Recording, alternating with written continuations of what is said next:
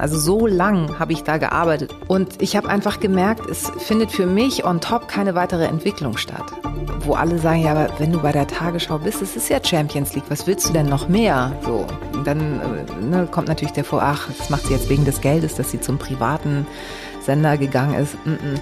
Hallo und herzlich willkommen zu Die Zeitraffer, der Zukunftspodcast von T-Online. Mein Name ist Richard Gutjahr, ich bin Journalist und ich befasse mich seit Jahren mit der Digitalisierung und mit der Vernetzung unserer Welt. Auf dieses Gespräch habe ich mich lange gefreut. Linda Zerwakis und ich, wir kennen uns seit vielen Jahren. Wir haben beide als Nachrichtensprecher für die ARD gearbeitet. Für einen weißen Deutschen wie mich, noch dazu aus einem Akademikerhaushalt, eigentlich nichts Besonderes. Doch für jemanden wie Linda war diese Karriere keineswegs selbstverständlich. Lindas Eltern waren bettelarm, als sie aus Griechenland nach Deutschland kamen. Und Linda hat schon früh gelernt, was es heißt, hart zu arbeiten, um ans Ziel zu kommen. In ihrem Fall war dieses Ziel das Fernsehen. Warum Fernsehen auch heute noch für Linda ein Wunderland ist und warum sie fürchtet, dass Deutschland bei der Digitalisierung sprichwörtlich den Anschluss verpasst, darum geht es gleich hier bei uns im Talk. Wenn ihr Fragen zu diesem Podcast habt, erreicht ihr uns via E-Mail über die Adresse podcasts.t-online.de oder mich direkt auf Twitter oder Instagram unter @gutjahr.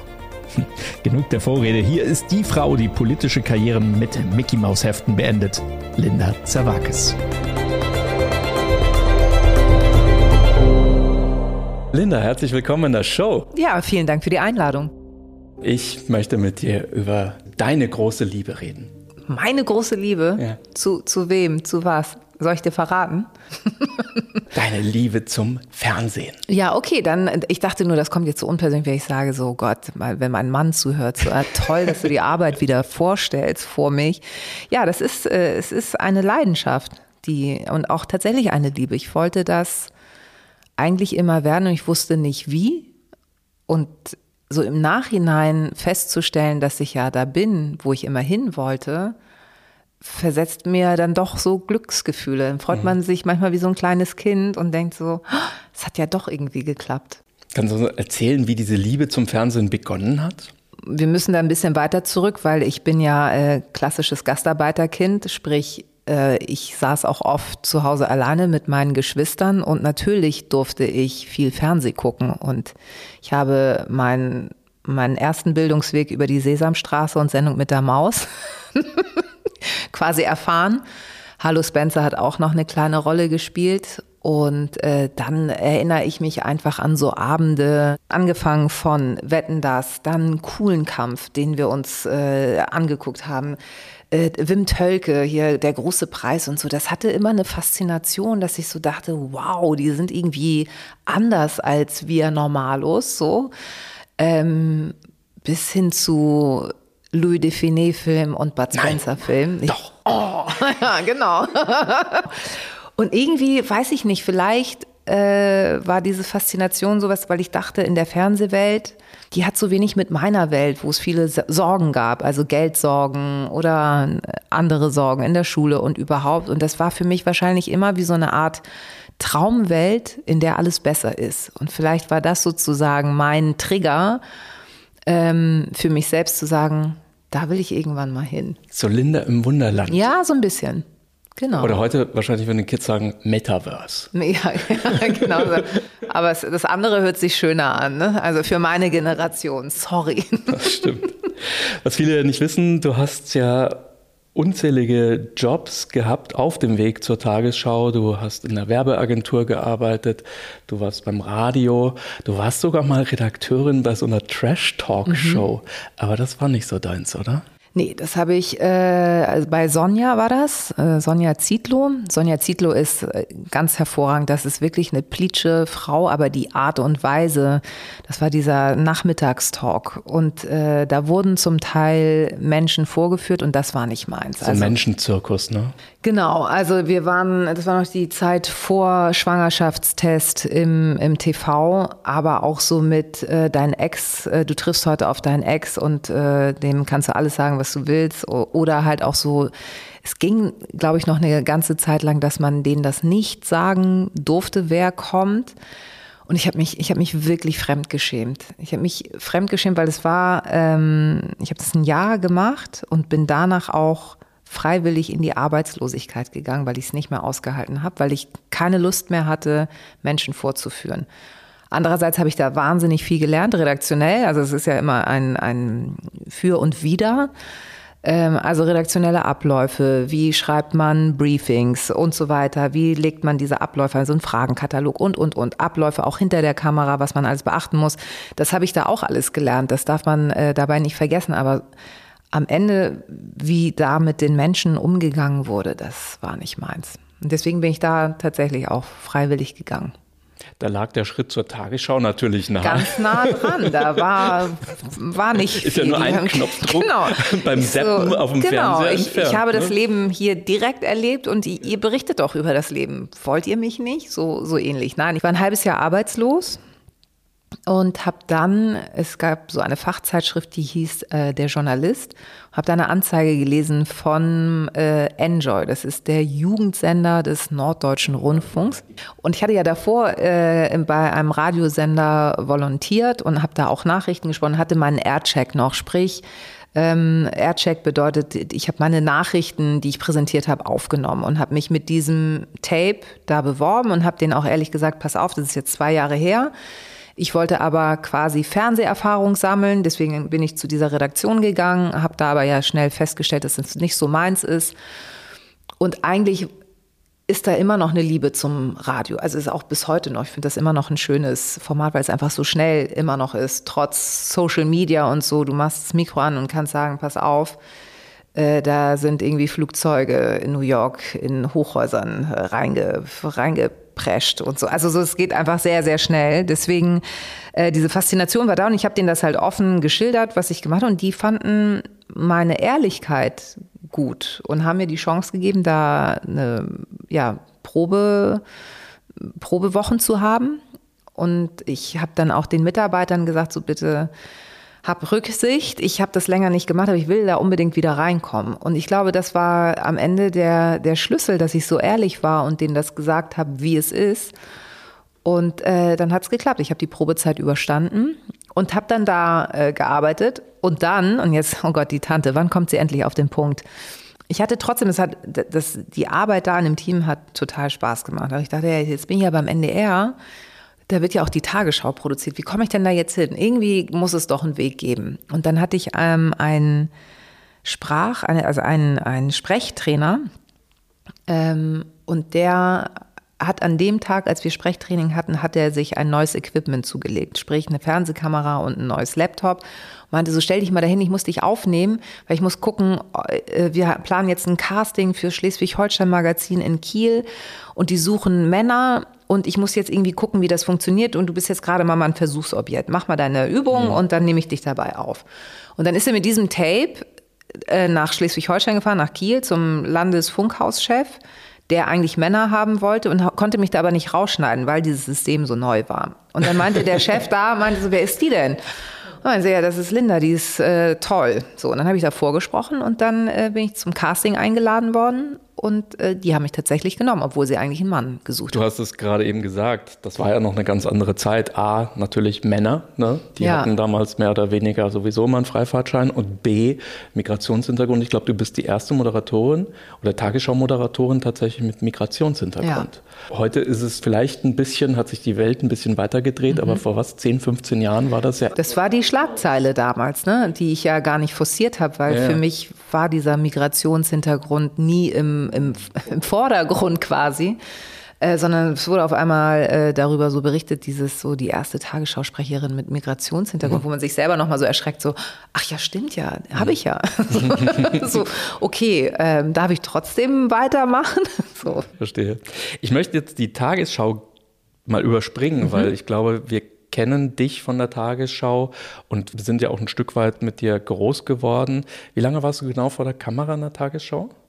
10, 15 Jahre? Ähm, ich habe, glaube ich, 2009 angefangen. Ja, gut 11, 10, 11 Jahre waren das. Mhm. Mhm. Also das ist natürlich schon, äh, wie soll man sagen, ein Einschnitt in die, in die eigene Biografie. Und worauf ich hinaus will, ist, du bist vor kurzem aus der Tagesschau ausgeschieden, auf mhm. eigenen Wunsch. Mhm. Und da stelle ich mir vor, wenn man so lange dort war, das muss ein ziemlicher Schritt gewesen sein für ja, dich. Das äh, würde ich sofort so unterschreiben. Das ist kein leichtfertiger Schritt gewesen, auch kein leichtsinniger, sondern der hat eher so insgesamt auch mit dem, mit dem, mit meiner Situation auch zu tun. Dieses so, ich bin jetzt, ich war im NDR, also mit dieser Radiozeit angerechnet, fast 20 Jahre da. So lange war ich noch nie irgendwo. Und dieser Abschnitt 20 Jahre, das ist die Zeit von, du kommst auf die Welt und machst dein Abi und hast danach, äh, wirst in die Arbeitswelt entlassen. Also so lang habe ich da gearbeitet, dass wenn man sich das so vor Augen hält, denkt man so, boah. Und ich habe einfach gemerkt, es findet für mich on top keine weitere Entwicklung statt wo alle sagen, ja, aber wenn du bei der Tagesschau bist, es ist ja Champions League, was willst du denn noch mehr? So, dann äh, ne, kommt natürlich der vor, ach, das macht sie jetzt wegen des Geldes, dass sie zum privaten Sender gegangen ist. Mm -mm. Was hast du denn deiner Mutter gesagt, warum du das machst? Weil ich glaube, die hat doch gesagt, Kind, was machst ja. du? Für die ist das schwierig, weil meine Mutter natürlich ganz anders sozialisiert wurde. Für die ist einfach wichtig, Mensch, du bist doch Sicherheit. Sicherheit. Ja. Du bist bei der besten Nachrichtensendung Deutschlands, bei der etabliertesten. Warum machst du das? Warum gehst du denn jetzt wieder ein Wagnis ein? Und was hast du gesagt? Und ich so, ja, weil ich äh, auf lange Sicht nicht glücklich werde. Und dann äh, entsteht die Gefahr, dass ich auch den Job nicht mehr hundertprozentig gut ausfülle, weil man mir ansehen könnte, boah, die langweilt sich oder die ist mit ihren Gedanken woanders und so. Und ich bin ähm, am Ende gegangen, weil ich, ich hätte halt noch eine Spielwiese gebraucht zu den Nachrichten.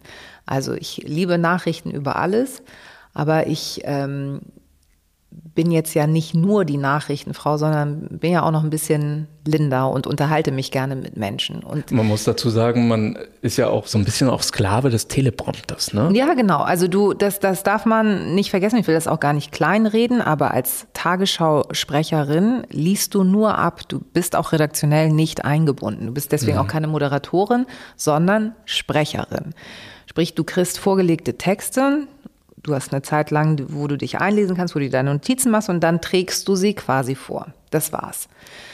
Und ich hätte mir einfach gewünscht, noch redaktionell ein bisschen mehr zu, zu machen und hatte auch äh, eine, eine Sendung, die mir auch wahnsinnig viel Spaß gemacht hat. Die hieß Alles auf Anfang, wo ich mit prominenten Menschen an den Ort gegangen bin, wo sie, also, wo sie auf die Welt gekommen sind oder wo sie in frühen Jahren lange gelebt haben und äh, war fünf Stunden mit denen unterwegs. Und das, das hatte halt den Reiz, man wusste nicht, a, verstehen wir uns untereinander? Gibt es vielleicht irgendwelche Situationen, wo der eine oder die andere austickt? Kriege ich sie wieder eingefangen? Also dieser Nervenkitzel, mhm. das hat mir wahnsinnig äh, Spaß gemacht. Und diese Sendung wurde irgendwann leider abgesetzt, äh, aus Kostengründen. Und das war so schade. Und dann kam halt nichts mehr. Und äh, ja, dann kam dieses Angebot von ProSieben, wo ich auch erstmal gesagt habe, ich gehe jetzt, das mache ich nicht. Also wenn das jetzt nicht äh, sich äh, gut anhört, dann, dann mache ich das nicht, weil, weiß ich nicht, wieso soll ich die Tagesschau verlassen? So, und dann habe ich aber, dann sind die wirklich hartnäckig geblieben und meinen so, pass auf, und es gibt auch noch die Option äh, für eine Interviewreihe vor der, äh, vor der Bundestagswahl mit äh, Laschet und Scholz. Und äh, das sollst du machen mit Luis Klamroth. Wo ich so dachte, uh, okay. Und wenn wir jetzt wieder zurückspringen in die ARD, da sind solche, solche Interviews, muss man auch ganz ehrlich sagen, hätte ich in der ARD nie führen können, weil einfach die Menschen, die als Hauptstadtkorrespondenten arbeiten, zum Beispiel in Berlin, oder die für äh, in, in bestimmten Städten als Korrespondenten arbeiten, immer den Vorrang hätten, was auch völlig okay ist. Aber da bist du als Tagesschausprecher oder Tagesschausprecherin einfach ganz, ganz hinten. Das, das, mhm. Dazu wäre es nie gekommen. Das war natürlich ein Wagnis. Ich hätte das ja auch komplett in den Sand setzen können. Habe das aber für mich eher als, wow, ich, äh, das ist echt, äh, also erstmal toll, dass ihr mir das zutraut und ich habe eine Chance und Zawakis, streng dich an, versaus nicht. So, so, bin ich, so bin ich da rangegangen. Und es ist ja Gott sei Dank ganz, ganz gut gegangen. Und dann kam das Triell noch und dann ging es ja zu der Sendung. Also das war so, wow, was kann ich denn hier in kürzester Zeit alles ausprobieren, was ich in so vielen Jahren bei der ARD leider nicht konnte. Also immer mal wieder, aber nicht in dem Ausmaß oder von der Bedeutung. Und man konnte ja von der ersten Minute an quasi sehen, dass du mehr drauf hast als nur die Tagesschau. Das Triell, du hast es gerade angesprochen, ne? du hast die Schlagzeilen der nächsten Wochen gefüllt, indem du ein Mickey Maus Heft auf den Tisch gelegt hast. Der Hintergrund, den kennen ja nicht alle, ja. ist, du hast als Kind schon in einem Zeitschriftenladen, nämlich den von deinen Eltern und deiner Mutter gearbeitet. Genau. Und Kiosk. Sag mir nur kurz, wann kam die Idee? Hast du dich am Abend vorhin gesetzt, Mensch, was wäre denn eine coole Frage? Wir hatten, nee, ich, wir hatten, ähm, lustigerweise hatte ich Besuch und ich habe irgendwie erzählt, oh Gott, ich habe das Triell und so weiter. Und dann ähm, sind wir irgendwie darauf gekommen, so, ja, Mickey Mouse hatte doch auch schon äh, über, über den Klimawandel gesprochen. Ich fand, das ist in so einem Nebensatz total absurd. So. Und dann habe ich mich an die Recherche gemacht und meinte so, Moment mal. Weil wir natürlich diese ganzen Zeitschriften in unserem Kiosk hatten und mir ist irgendwie eingefallen, damals waren so WWF und Aufkleber und so weiter. Das wusste ich, dass das Mickey Mouse Heft immer wieder hatte und habe dann recherchiert und siehe da, ich habe dieses Heft gefunden, habe das der Redaktion vorgeschlagen und das war auch total neu, weil äh, normalerweise bei der ARD wäre so, sag mal, hast du sie, hast du sie noch alle? Jetzt äh, hast du irgendwas genommen? Was ist denn los mit deinem Kreativitätszentrum? Und da war so, mh, okay, wenn du das Heft kriegst, mach. Und ich habe auch sofort gesagt, wenn das in die Hose geht, ihr könnt mich steinigen, ich nehme das komplett auf mich, aber ich glaube, das wird ganz gut. Und dann habe ich bei eBay geguckt und habe dieses Heft gefunden. Also es war, es sollte einfach so sein. Habe dieses Heft ersteigert und hatte dieses original eingeschweißte Mickey Maus Heft aus den 90er Jahren. Und das habe ich dann rausgeholt und habe halt Herrn Laschet damit konfrontiert. So, ja, hier, Klimawandel ist ja nicht erst ein Thema seit gestern, sondern war in den 90er Jahren schon Thema im Mickey Maus Heft.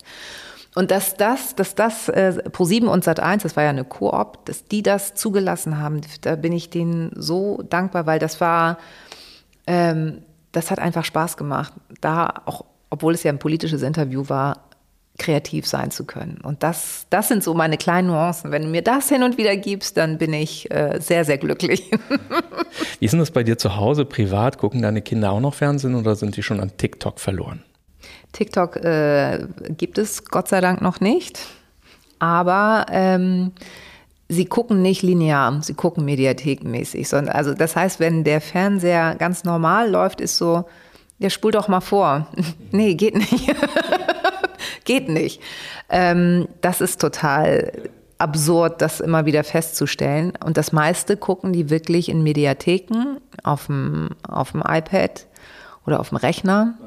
Und Fernseher ist so, ja, hin und wieder. Guckst du noch lineares Fernsehen? Ähm, auch weniger geworden, weil ich halt viel unterwegs bin, bin ich einfach so dankbar über diese ganzen Mediatheken, die es gibt und äh, suche mir dann gezielt meine Sachen raus. Ist wahrscheinlich auch das Letzte, was man möchte, wenn man die ganze Zeit Fernsehen macht, dann nach Hause zu kommen und dann also, weiter fernzusehen, oder? Ja, aber das, also man hat sich ja früher einfach geärgert, dieses, nehmen wir jetzt mal Tatort, ja. Sonntag 2015 und du bist halt erst um 20.20 Uhr 20 nach Hause gekommen, weil irgendwas war Hast und weißt, in den, genau, in ja. den entscheidenden fünf Minuten ist was passiert und du hast es nicht mitbekommen und denkst so, ja toll, jetzt und jetzt? Jetzt muss ich irgendwas anderes gucken, weil ich nicht mehr reinkomme in den Film.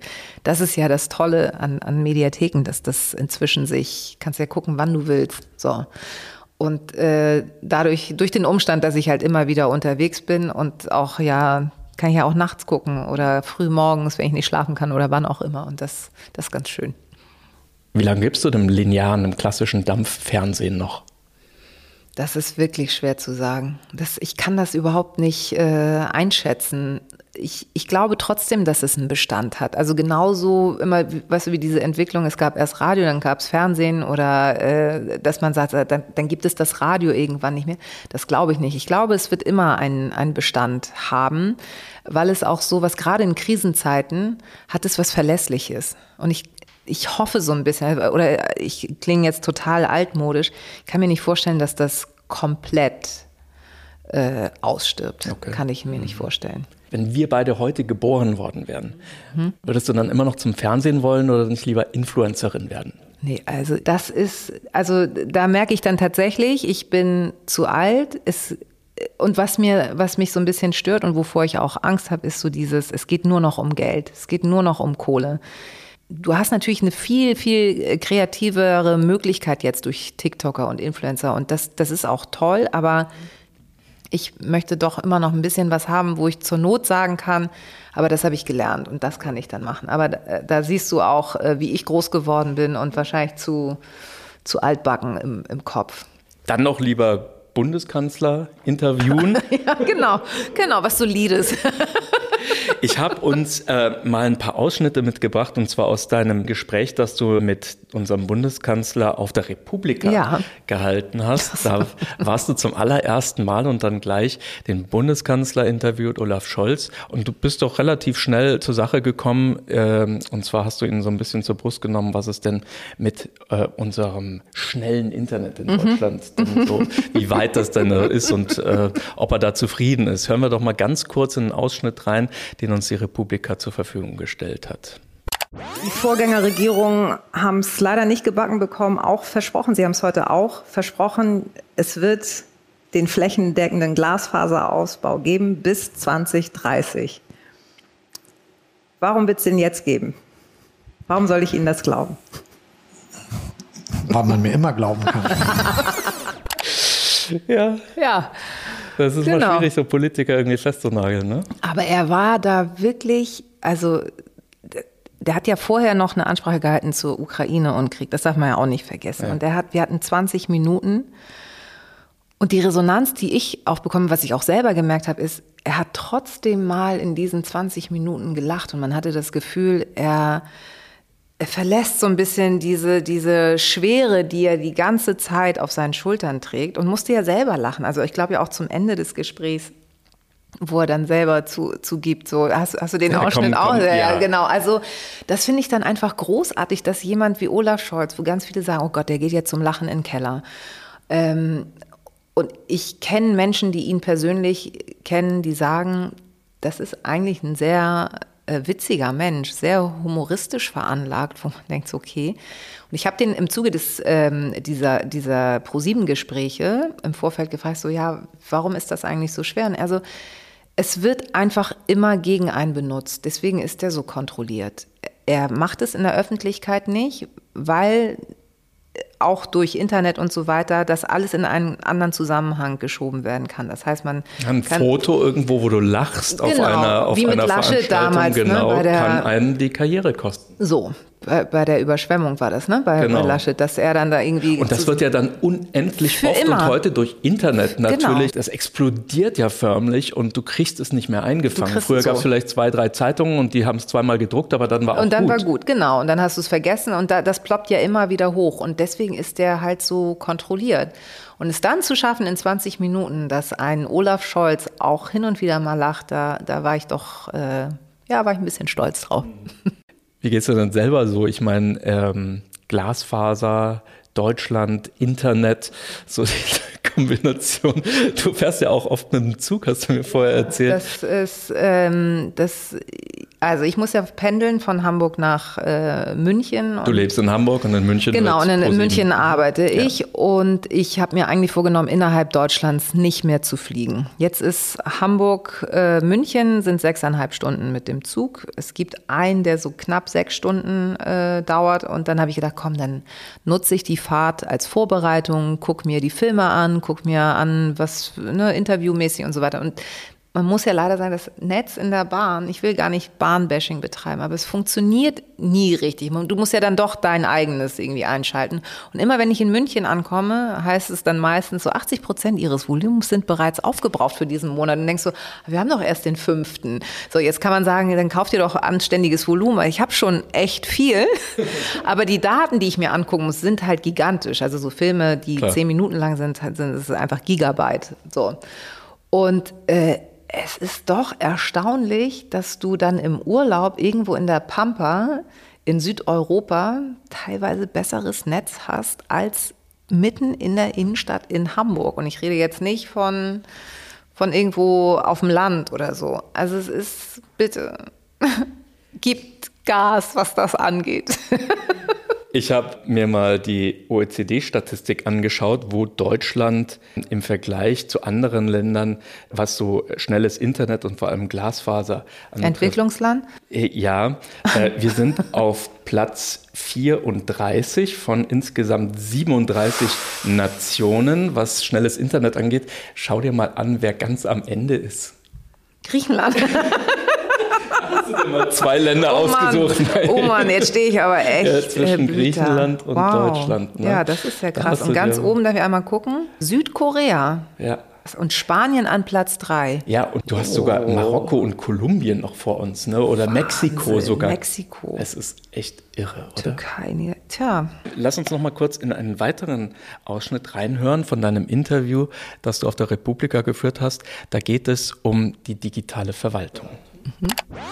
Ich habe heute einen neuen Personalausweis und Pass offline beantragt.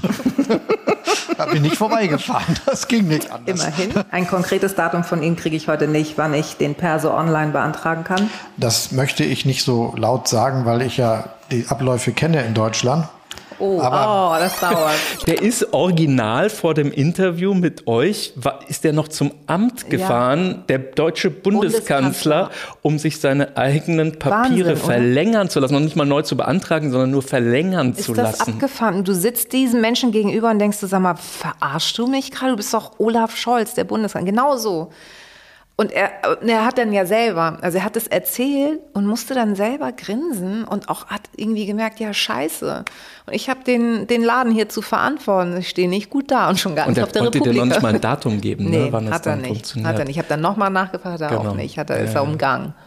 Sag mal, deine Eltern sind doch nach Deutschland gekommen. Warum eigentlich? Weil die von einer besseren Zukunft geträumt haben, beziehungsweise weil es da damals diese Anwerbeabkommen gab. Ja. Meine Eltern sind einfach wirklich wahnsinnig arme Eltern gewesen, die einfach gedacht haben, wenn wir jetzt Kinder in die Welt setzen, sollen die es auf jeden Fall besser haben als wir. Und für die war Deutschland das Land der, der Möglichkeiten. Also ein bisschen quasi wie Amerika, wenn du so willst. So, wenn die hier eine Schulausbildung haben, dann kann aus denen was werden.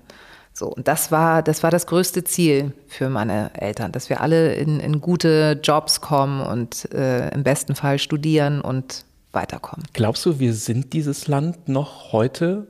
Sind wir eigentlich wirklich noch dieses äh, Land der Ideen oder nicht schon lange irgendwie zum Land der Bewahrer geworden? Auch. Also was, was auffällt, ist die Angst. Ich finde, es geht wahnsinnig ängstlich zu. Also auch so, und, und auch wenn du dir die Schlagzeilen durchliest, es wird immer Angst geschürt. So, du hast, äh, Deutschland ist das Land der Sparer. Also es wird gesagt, oh Gott, das wird ein harter Winter, es wird aber für alle ein harter Winter. Und du hast das Gefühl, hier geht jetzt ab Oktober geht die Welt unter. So. Und die, das wird auch irgendwie vermittelt. Also so dieses, eigenbrötlerische. Und warum ist das so? Wir haben einfach, wir sind ja, haben ja Top-Ingenieure, wir haben kluge Köpfe. Es herrscht ja auch eine Kreativität, die aber dann wahrscheinlich durch Bürokratie auch nochmal wieder zersetzt wird. Also so, die, so bestimmte Sachen voranzubringen, wird ja auch durch bürokratische Schritte oftmals echt so, da brauchst du wirklich einen langen Atem, um das durchzuziehen. Aber es ist interessant, weil du jetzt gerade wieder als Vorbild sozusagen den deutschen Ingenieur als erstes ja. genannt hast. Wenn wir mal ins Netz gucken, das einzige weltweit bekannte und gelistete Unternehmen, das aus Deutschland kommt, ist SAP. Mhm. Ja. Und das feiert in diesem Jahr sein 50-jähriges Jubiläum. Seitdem haben wir nichts mehr von internationalen Rang und Namen in der Digitalwirtschaft hervorgebracht. Woran liegt das?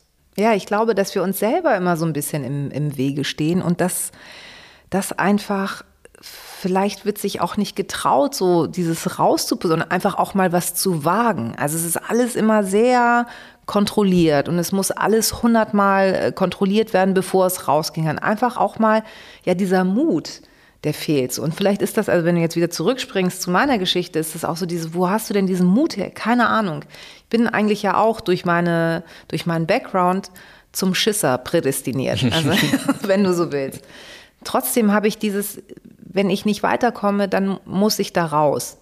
Und das fehlt mir, finde ich, bei ganz, ganz vielen. Und es merkst du auch im, im Freundeskreis und so, dieser Mut, Sachen mal neu anzugehen, der ist so oft nicht da. Und so, das kann halt natürlich auch für wirtschaftliche Sachen sein. Dann, ich moderiere, ähm, habe jetzt ein paar Mal hintereinander oder ein paar Jahre diesen Mittelstand-Summit moderiert, wo du auf Unternehmen triffst aus dem Mittelstand, die echt tolle Sachen entwickelt haben.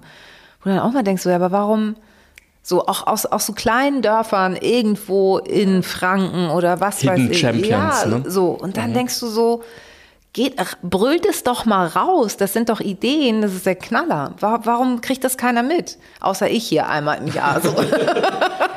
Immerhin. ja, so. Also ich glaube, es, äh, Deutschland ist kein mutiges Land.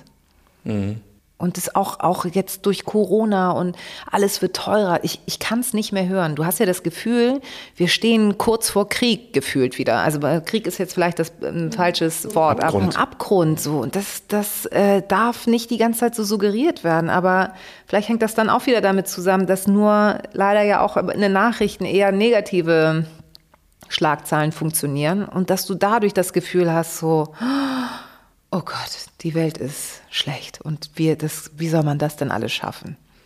Vielleicht auch verstärkt durch das Internet, weil du den Ja. jetzt halt gar nicht mehr auskannst. Du kannst ja alles durchlesen. Du kannst ja bis zum, du kannst ja eigentlich alles Negative reinziehen, wenn du willst. Und du musst ja nach positiven Sachen musst du ja eher suchen. Und das ist ja nochmal eine On-Top-Zusatzquelle. Du- Früher war es Radio und Fernsehen, jetzt hast du halt das Internet. Und wenn du willst, Und kannst das du ja verfolgt dich ja auch, ne? Genau. Überall auf deinem Telefon und so weiter. Du Genau. kommst ja gar nicht aus. Genau, du kannst ja drin versinken. Was machst du denn, um dem so ein bisschen auch diesem ganzen Medienrummel, auch den schlechten Nachrichten und dem Geschrei aus dem Netz zu entkommen? Ich äh, schalte einfach zwischendurch auch ab. Ich habe teilweise Tage, wo ich nichts mitbekomme, wo man mir jetzt sagen kann, aber du bist doch eigentlich dein Job. Aber ich halte es nicht mehr aus. Und du hast, du hast, da, hast da keine Entzugserscheinung, ah, ich muss auf WhatsApp Nee. und hier und Instagram und was Nee, Neues posten. dann und ich suche mir dann das, ich kann, ich kann drüber wegsehen. Ich habe mir das irgendwann mal antrainiert, äh, auch schon zu Tagesschauzeiten, weil ich ja da dann sozusagen immer im Fokus bin. Ich schaffe es dann einfach mal so zwei, drei Tage. Danach merke ich so, jetzt möchte ich doch mal wieder wissen, was ist. Aber mir hilft es, dieser Entzug, weil ich dann komplett in meinem Alltag und ganz andere Sorgen habe, wie, oh, ich muss noch irgendwie Fußballschuhe kaufen für meinen Sohn, weil die anderen sind zu klein. Also so richtige Alltag, Alltag, Alltag pur. Und du merkst so, ja, gut, und wieder ein Tag überstanden und es hat ja doch auch Die Welt steht geklappt. noch. Die, die, genau, die Welt steht noch so. Ähm, und das mag jetzt vielleicht völlig naiv klingen, aber mir hilft das. Und ich kenne das auch von, von Freunden, die machen das auch so. Und auch tatsächlich von Journalisten, Freunden, die sagen so, nee, zwischendurch schalte ich ab, weil es wird mir zu viel. Vielleicht ein neuer Trend, ja. Dann frage ich mich nur, wie werden wir denn abends nach 22 Uhr überhaupt noch unser Bier kriegen, wenn wir keins zu Hause haben? Das war die so. Knüllerfrage, die du auch dem deutschen Bundeskanzler gestellt hast. Hören wir uns mal kurz ein, was äh, ein Olaf Scholz macht, wenn er abends nochmal Durst kriegt. Ansonsten will ich gerne zugeben, dass ich nicht zu den Leuten zähle, die im Internet äh, viel bestellen. Noch, ich habe noch das Problem, dass ich äh, immer, wenn ich irgendwo mich mal eintrage als jemand, der was bestellen möchte, mich ähm, identifizieren muss als äh, herausgehobene Persönlichkeit des politischen Lebens und Okay. irgendwie beeinträchtigt mich das. Doof, ne? Ja, Ja. habe ich natürlich nicht drüber nachgedacht. Kann der nicht als Olaf Scholz sagen, bitte bringen Sie es in die und die Straße. Ist das für dich ein Problem, also ich, dass du irgendwie Linda Zerwakis oder so, dass die Leute dann neben der Pizza dann auch noch ein Autogramm von dir haben wollen, aber nicht für die Rechnung, sondern für sich? Ja, die gucken dann und sagen, also ich äh, achte immer darauf, dass ich anständig Trinkgeld gebe, damit das nicht irgendwie so, ah, hier die Zawakis. Aber nee, auch ich habe äh, Bedürfnisse abends um Ja. zehn, wenn ich halt nicht geschafft habe zu kochen, dann bestelle ich und dann ist es so. Und es ist ja immer so ein bisschen so, ich halte es so, wenn, wie du in den Wald reinrufst, so bist, kommt es ja auch zurück. Und wenn man sehr nett ist zu denen und ich hatte da eigentlich noch nie Probleme, die freuen sich dann, ich kenne sie doch. Ich so, kann passieren, ja. So. Und die freuen sich und dann so, ja, gerne wieder. Sie können ja morgen wieder bestellen. Und so, ich so, ja, ich guck mal und so. Also ähm, bislang, toi, toi, toi, ist das immer gut gegangen. Aber natürlich, weißt du dann, ja, die wissen jetzt, wo ich wohne. Aber gut, das weiß der Paketbote, könnte es im schlimmsten Fall auch nutzen. Und so möchte ich gar nicht erst anfangen zu denken. Wie ist das so, wenn du jetzt einen Zug nach München steigst oder so, wirst du da öfters angesprochen oder gucken die Leute dumm? Naja, mit Maske ist es, äh, geht es Ah, tatsächlich. natürlich, ist ja, ja noch äh, Maskenpflicht. Okay. Und aber auch da ist eher, das ist wiederum das Gute, wenn man aus dem Nachrichtenbereich kommt, dass die Leute eher so Respekt haben, so diese, oh, ich habe sie erkannt so und oder gerade Ältere sagen immer den Spruch so, ach, das war immer so toll, wenn Sie die Nachrichten gesprochen haben, weil Sie sprechen so schön deutlich. Da habe ich immer alles verstanden. also ich bin auch schon mal nur an meiner Stimme erkannt worden und gar nicht am Aussehen, was mir natürlich danach ein bisschen zu denken gegeben hat. Oh mein Gott, wie sehe ich heute aus? Aber ist okay. Vom Zeitungskiosk über äh, die Tagesschau. Jetzt machst du die große äh, Abendshow bei Pro7.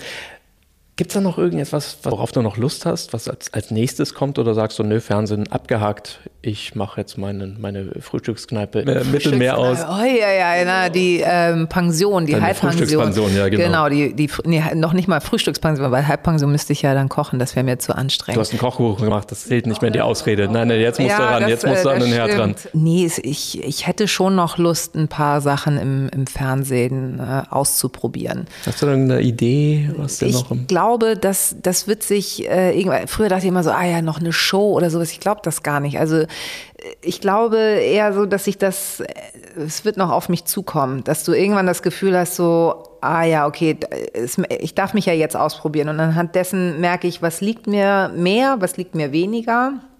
Und dass ich dann noch mal mich quasi selber zum Brainstorm bringe und dann gucke, guck mal, das kannst du doch, da bist du doch ganz anständig drin, Zerwakis, überleg doch nochmal da drauf rum. Also da, ich, ich brenne noch, das ist das Schöne. Dann wünschen wir dir, dass das Feuer noch lange anhält in dir. Linda Zerwakis, danke, dass du die Zeit genommen hast und alles Gute für die Zukunft. Danke für die Einladung. Wenn euch dieses Gespräch gefallen hat, dann könnt ihr die Zeitraffer abonnieren, zum Beispiel bei Spotify, bei Apple Podcasts oder auf YouTube. Neue Folgen gibt es immer mittwochs. Wenn ihr uns schreiben oder auch Feedback für den Podcast geben möchtet, dann schickt uns gerne eine E-Mail an podcasts.t-online.de oder ihr kontaktiert mich direkt über Twitter oder Instagram unter @gutjahr. Die Zeitraffer ist ein Podcast von mir, Richard Gutjahr und von T-Online. Produzentinnen sind Alexandra Schaller, Lisa Fritsch und Nora Schiemann. Die Gesamtleitung hat Dr. Florian Harms. Den Link zu uns und zu allen anderen Podcasts von T-Online findet ihr in den Show Notes. Bis zum nächsten Mal und danke fürs Zuhören.